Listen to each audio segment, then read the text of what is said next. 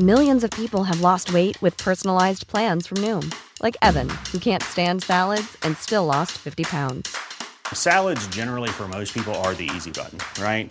For me, that wasn't an option. I never really was a salad guy. That's just not who I am. But Noom worked for me. Get your personalized plan today at Noom.com. Real Noom user compensated to provide their story. In four weeks, the typical Noom user can expect to lose one to two pounds per week. Individual results may vary. Economía pesada.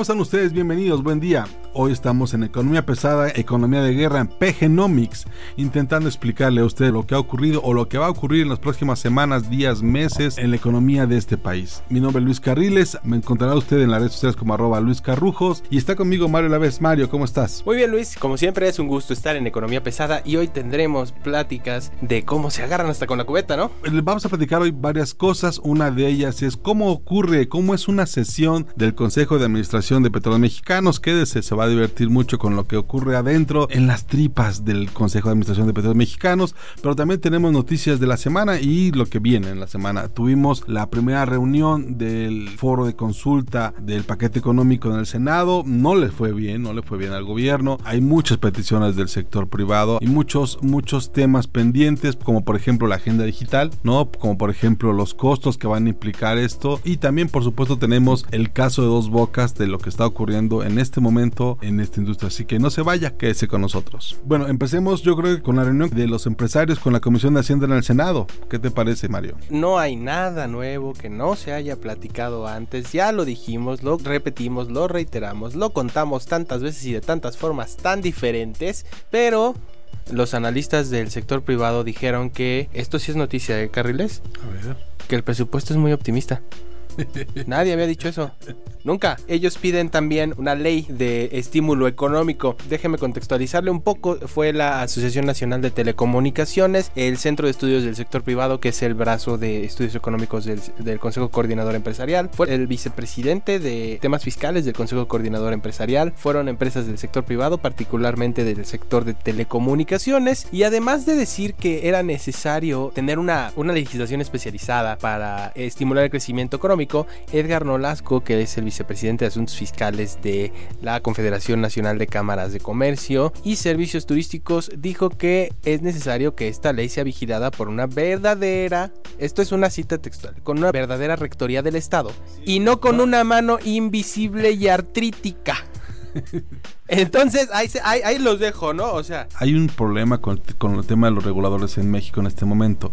No son justamente la mejor o la mayor gracia que tiene el gobierno con ellos. De hecho, el gobierno lo que menos quiere en este momento es la mano del regulador metiéndose a decidir temas de motu propio sobre temas que a ellos no le convienen. Hay mucha desinformación, digamos.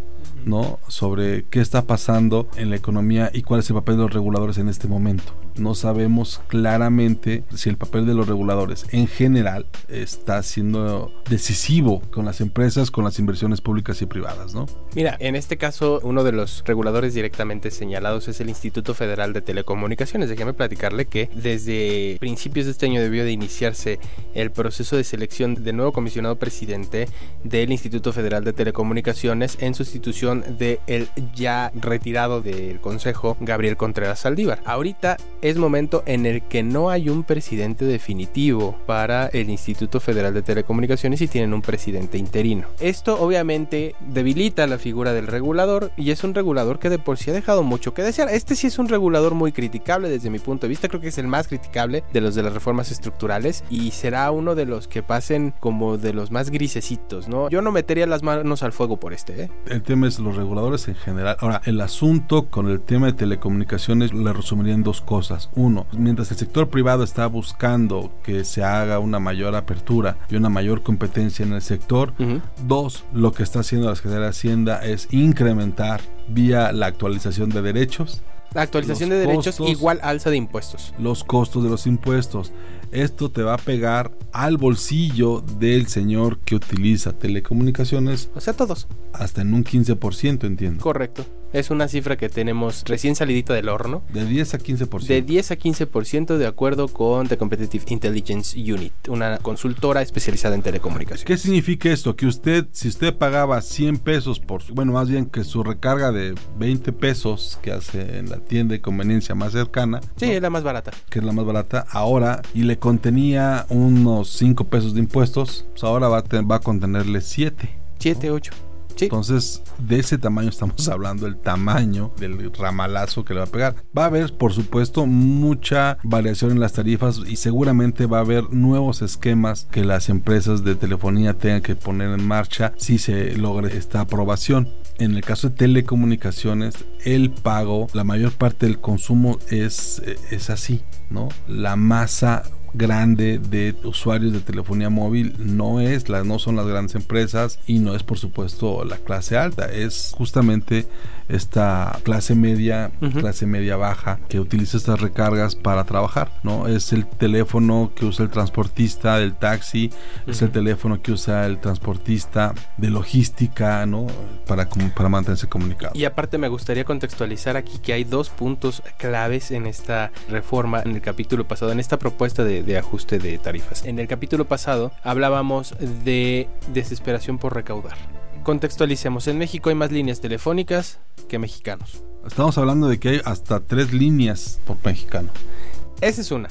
Dos, seguimos con el plan de decir que son ajustes tarifarios cuando realmente son alzas de impuesto sumamente dolorosas. No, o sea, constitucionalmente el acceso a las telecomunicaciones está establecido como un derecho humano. Se está atacando un derecho humano. En la primera reunión que hubo con el Senado, Pablo Mendoza, presidente de la Comisión Fiscal del Consejo Coordinador Empresarial, señalaba que en el paquete económico se habían identificado un aumento de hasta 55% para el uso y aprovechamiento de distintas bandas del espectro radioeléctrico, lo que podría ocasionar una reducción en la recaudación del Estado, atentar contra la neutralidad competitiva, impactar de manera diferenciada la red compartida, contravenir los principios del libre mercado establecidos en el TEMEC y poner en riesgo la rentabilidad del sector. Eso es lo que está en juego. Además, ¿no? Otro freno adicional a la red 5G. Si se incrementan de esta manera los impuestos como lo está pretendiendo hacer el gobierno federal en el paquete económico, tendríamos el cobro más alto de América Latina. Seríamos los más caros de toda América Latina. Por segundo conectado, por megabyte, por lo que usted quiera. Seríamos los más caros de Latinoamérica. Sí, y también contextualizar que eh, la mayor parte del uso de las redes es el uso de datos. Cerca del 90% corresponde al uso de datos y solo 10% se reparte entre llamadas y mensajes. Entonces, pues básicamente también estarían eh, complicando o, u obstaculizando el derecho al acceso a la información. También los empresarios, ahora, ahora sí que los empresarios también lloran, y no está por demás. Gabriel Sekeli, el director general de la Asociación Nacional de Telecomunicaciones, decía que los concesionarios móviles deberán pagar más por el espectro porque subirán los costos del servicio de Internet cuando todavía estamos en medio de la crisis de- derivada de la pandemia. El operador móvil haga de cuenta que es una aplicación que se monta encima de la red. ¿no? Entonces ellos van a pagar más todavía por estas aplicaciones. Porque tiene Es- un, un esquema que permite una especie de doble tributación, ¿no? Es porque es una doble tributación, prácticamente. No. Digo. Así, así o más fácil. La semana pasada le comentábamos el IEPS sobre el IEPS. Bueno, pues ya van saliendo, conforme van revisándose el paquete económico, lo que vamos encontrando cada vez son huecos, huecos, huecos, huecos y más huecos. En fin, eso es en realidad lo que está pasando ahorita en el tema de la agenda digital. En México, básicamente lo podemos resumir en una frase: menos espectro y más impuestos. Es correcto. ¿no? Es lo que viene. Eso sé que a lo mejor no es una noticia que a usted le guste. Yo sí quiero preguntarte, por favor, ¿cuándo vamos a tener una buena noticia este, este podcast? No, no, no, tenemos que tener, te- te- estamos buscando, estamos rastreando eh, las buenas noticias. Una buena noticia, por ejemplo, es que... No, no, no doy.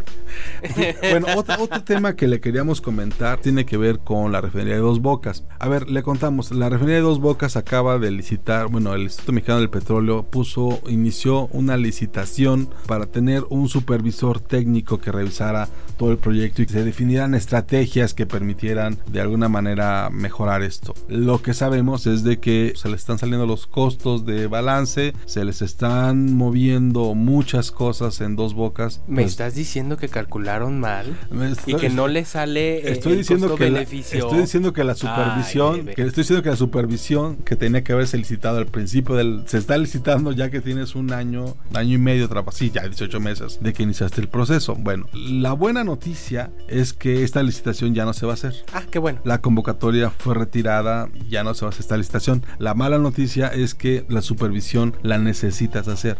El mapa de riesgos lo tienes que hacer y los ajustes al proyecto lo tienes que hacer. Oye, Y pero es- ya había un mapa de riesgo. no, no, no, pero ese- eso ya no queda en manos del IMP, ahora, Ajá. ahora queda en manos de Pemex. Pemex va a ser quien va a supervisar La construcción Su- de su propia de- de refinería. su propia refinería. o sea. ¿qué, qué alumno en su, en su sano juicio se pone 5? Qué alumno. ese es, ese es el tema.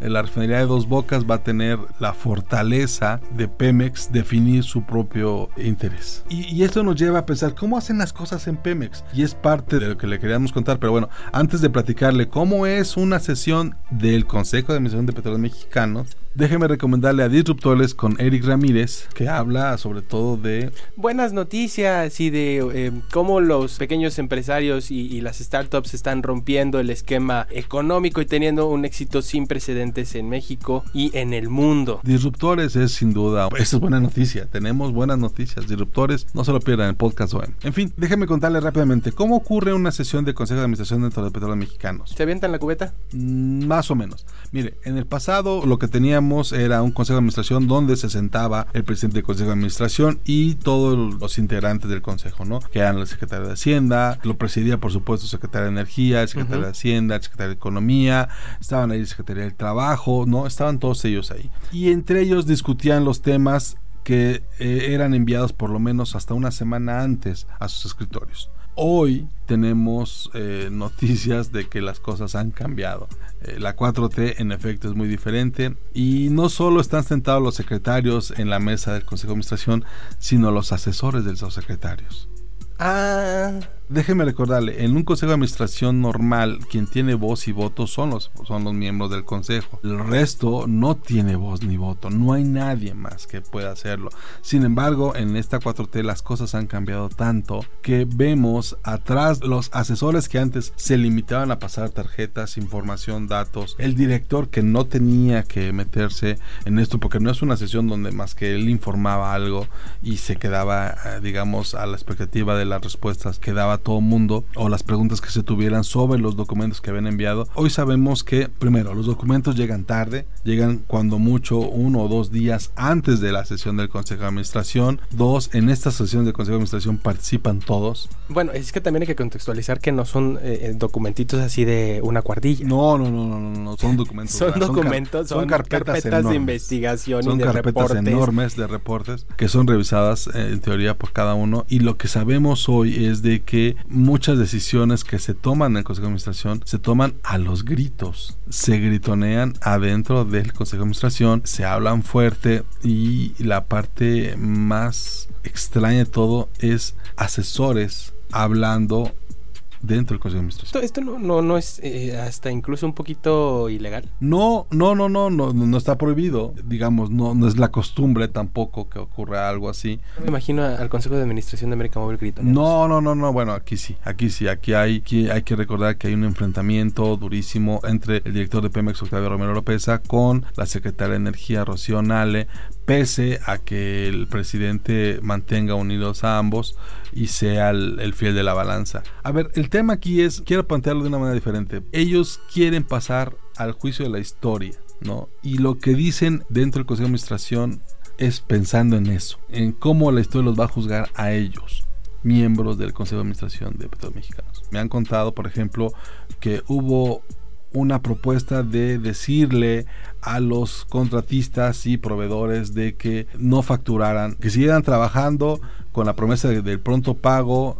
y pero mientras no facturaran ¿no? Para que sigan operando. Alguien les dijo, oigan, pues esa cosa no puede ser posible porque eso es ilegal. Otro asesor le dijo eso, oiga, señora secretaria, eso no se puede, eso no se puede ocurrir. Hay peticiones que se hacen dentro del, del Consejo de Administración que entre ellos saben que son imposibles de realizar por ilegales o por irregulares, digamos, no ilegales, irregulares. Entonces, mucho del problema que tiene que ver con la gestoría y administración de petróleos mexicanos tiene que ver con eso, con cómo dentro del Consejo de Administración de Petróleos Mexicanos se están todo el tiempo golpeando unos contra otros sin llegar a ningún lugar. Al final del día vemos que quien se ha levantado prácticamente con todos los triunfos de la mesa ha sido a no querer Rocío O sea, me estás diciendo que llegan al Consejo de Administración y tiran ocurrencias. Pensadas, racionalizadas. Bueno. ¿No? O sea, porque están argumentadas. Todos, todas. La mayoría de los asesores viene de, de carreras de administración pública o política, entonces sí fundamentan y todo, pero eso no implica que, que se puedan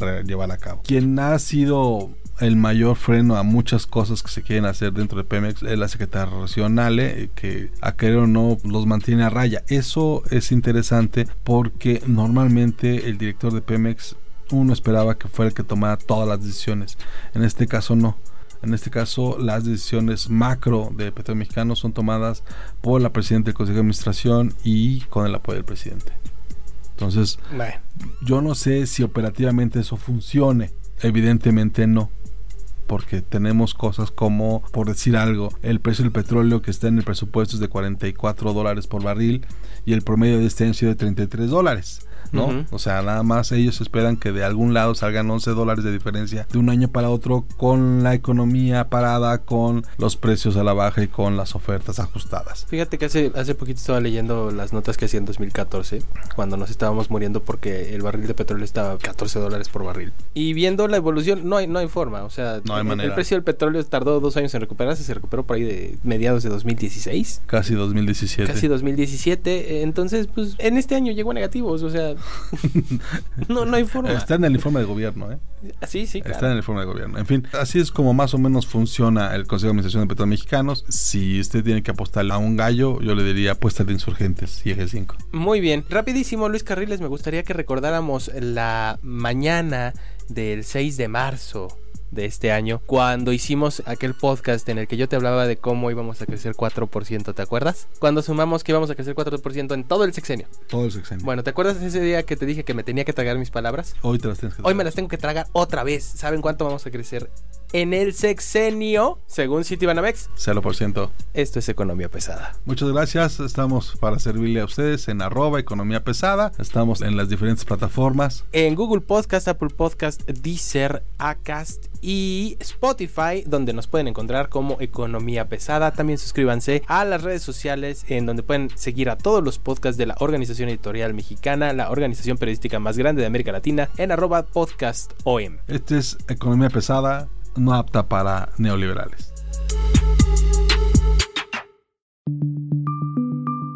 Esta es una producción de la Organización Editorial Mexicana.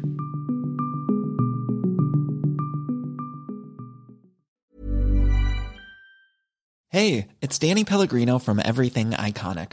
Ready to upgrade your style game without blowing your budget? Check out Quince. They've got all the good stuff shirts and polos, activewear, and fine leather goods all at 50 to 80% less than other high-end brands. And the best part? They're all about safe, ethical, and responsible manufacturing. Get that luxury vibe without the luxury price tag. Hit up quince.com slash upgrade for free shipping and 365 day returns on your next order. That's quince.com slash upgrade.